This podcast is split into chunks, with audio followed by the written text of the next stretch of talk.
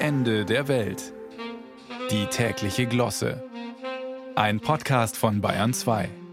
Wir waren auf Entzug. So lange kein richtiges Feiern mehr. Wie habe ich das vermisst? Die Arme zum Himmel, Achsel an Achsel mit Freunden und Fremden, während die einzelnen Körper in der Masse zu einem einzigen Riesenklumpen zusammenschmelzen, wie die Gummibärchen in der Hosentasche bei gnadenlosen 40 Grad plus. Die Metallnieten vom Gürtel des Hintermanns, pieksend im unteren Rücken, den Geruch von kaltem Rauch, zu viel Bier und seinen körperlichen Folgen in der Nase. Die Sinne werden lebendig. Schöner geht's doch gar nicht. Es ist Festivalzeit. Von Mailand bis Sao Paulo, von Rotterdam bis Ibiza können wir uns drei Monate lang durchgrooven, Headbangen, Breakdancen, im Schlamm zelten, im Dixie-Klo frisch machen, mit Bier duschen, die Stimme weggrölen, uns die volle Dröhnung Schlafentzug geben, uns massiv wegballern, was das Zeug hält. Es sind nachhaltige Erinnerungen, die wir schaffen, Freundschaften fürs Leben, die wir dort finden, und Kopfschmerzen aus der Hölle, die unser stetiger Begleiter sind. Stellt sich nur eine Frage. Wie sollen wir das alles überleben?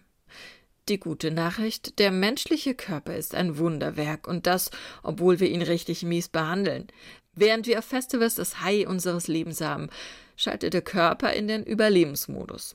Ein High, mit dem die Zellen in unserem Körper erst einmal klarkommen müssen, Anhaltender Schlafentzug, physische Anstrengung, Übersäuerung der Muskeln, immer knapper werdende Vorräte an Mineralstoffen und Vitaminen und zunehmend fluten Substanzen die Zellen, die der Körper als Gift identifiziert.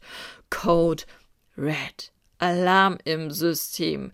Ein Kübel Cortisol wird vom Gehirn entleert und schwappt als Stressor durch die vielen kleinen Zellen in unserem Körper. Gnadenlos fordert er den Reparaturmodus ein, eine Sisyphos-Arbeit, während wir weiter gegen unsere fleißigen Zellen antrinken, die aus ihren Überstunden gar nicht mehr rauskommen. Unfair. Aber es ist der Festivalsommer, auf den wir so lange gewartet haben.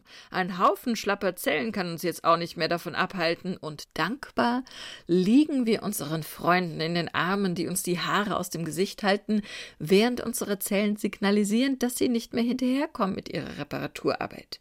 Wir helfen ihnen, für einen kurzen Moment das Gift loszuwerden.